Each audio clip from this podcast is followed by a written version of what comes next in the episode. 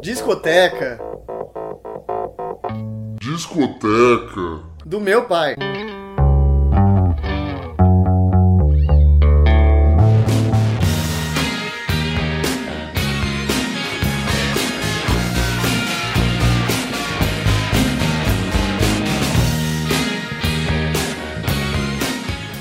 Olá, começando esse podcast lindo, que a cada edição destaca um álbum da discoteca do meu pai.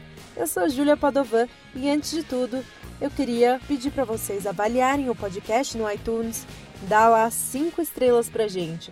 E se você não assina, já tá atrasado, hein? Tem um monte de gente assinando, você tá perdendo. E claro, para comentar e interagir comigo, é só seguir e mandar um tweet para arroba Disque do Meu Pai no Twitter. O episódio de hoje é sobre o álbum Low do David Bowie, que foi lançado em 1977. A faixa que a gente está ouvindo agora é Speed of Life.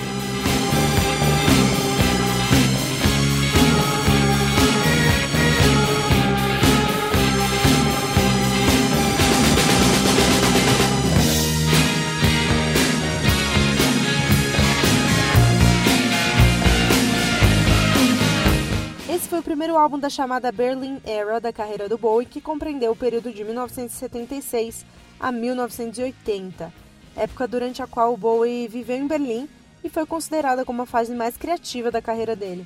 Ele se mudou de Los Angeles para Berlim com o Iggy Pop em 1976, depois de um período de instabilidade e vício em drogas.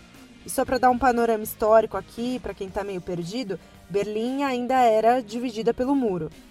E o clima era um tanto tenso, e Berlim era bem diferente do que é hoje. A maioria dos bares e baladas que o Bowie e o Iggy Pop frequentavam hoje não existem mais. Mas é possível fazer um tour por lugares por onde o Bowie passou. Eu vou deixar um link na descrição, que é muito bom caso você visite Berlim. Low também foi um álbum que marcou o início do período de colaboração do Brian Eno, que a gente já mencionou por aqui no Discoteca, no episódio sobre Country Life do Roxy Music, e do produtor Tony Visconti. Os dois contribuíram com o trabalho do Bowie durante toda a trilogia de Berlim, formada pelos álbuns Low, Heroes e Lodger.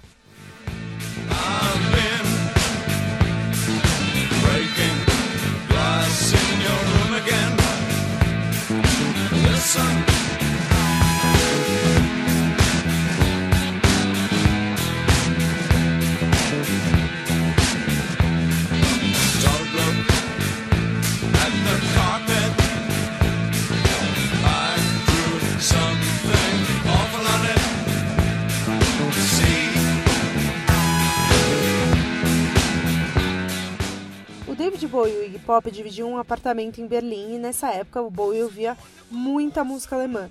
Coisas como Kraftwerk e Neu fizeram parte da pesquisa dele durante esse período que ele estava se recuperando das drogas. E ele ficou bem interessado no álbum Discreet Music, do Brian Eno, lançado um ano antes do Bowie se mudar para Berlim. E ele decidiu se encontrar com o Brian Eno para que eles pudessem trabalhar juntos. Nessa época, o Bowie também produziu e contribuiu nas composições do primeiro álbum solo do Iggy Pop, o álbum Idiot, que foi lançado em 1977 também. A faixa que a gente está ouvindo agora é Breaking Glass.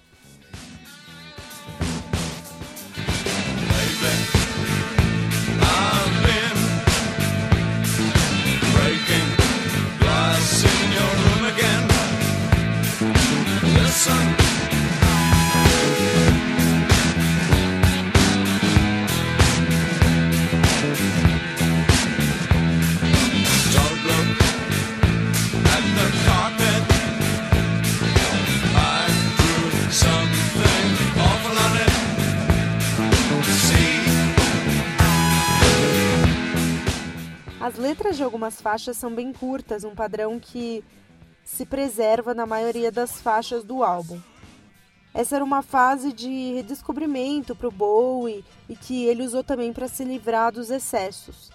Durante a trilogia de Berlim, o Bowie não apresentou nenhum personagem, como ele já tinha feito antes com Ziggy Stardust e Thin White Duke, esse último personagem que marcou a fase que o Bowie adotou como dieta leite, pimentão e cocaína quando ele ainda vivia em Los Angeles.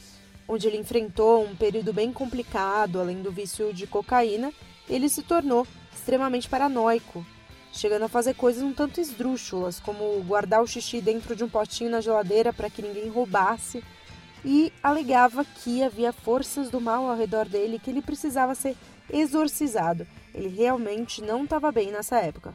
Essa faixa aqui é um pouco diferente das outras composições do álbum, porque ela já apresenta uma estrutura e sonoridade mais próximas de uma faixa de rock tradicional.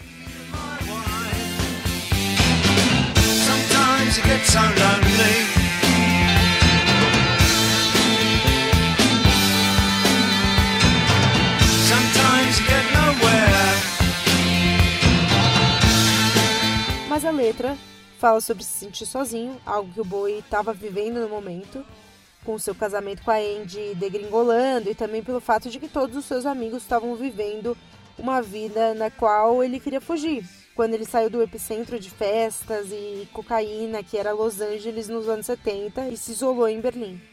Durante os shows, antes de tocar essa música, o Bowie dizia que era uma das preferidas dele.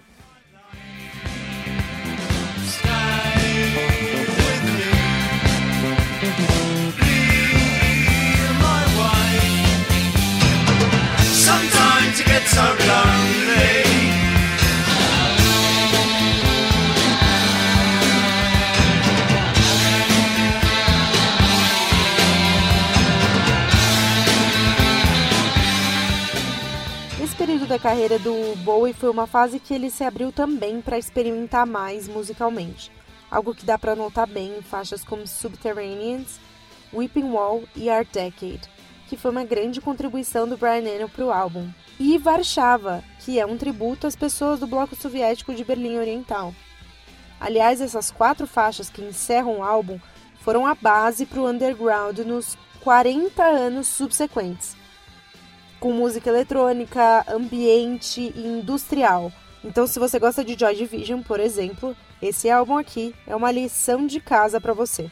A faixa que a gente vai ouvir agora na íntegra é Sound and Vision, que tem toda uma linha de baixo e ritmos super dançantes, mas uma letra bem obscura, que fala sobre não ter nada a dizer e se isolar. Bom, mesmo Bowie achando que ele não tinha nada para dizer, ele conseguiu criar um álbum que se tornou um clássico.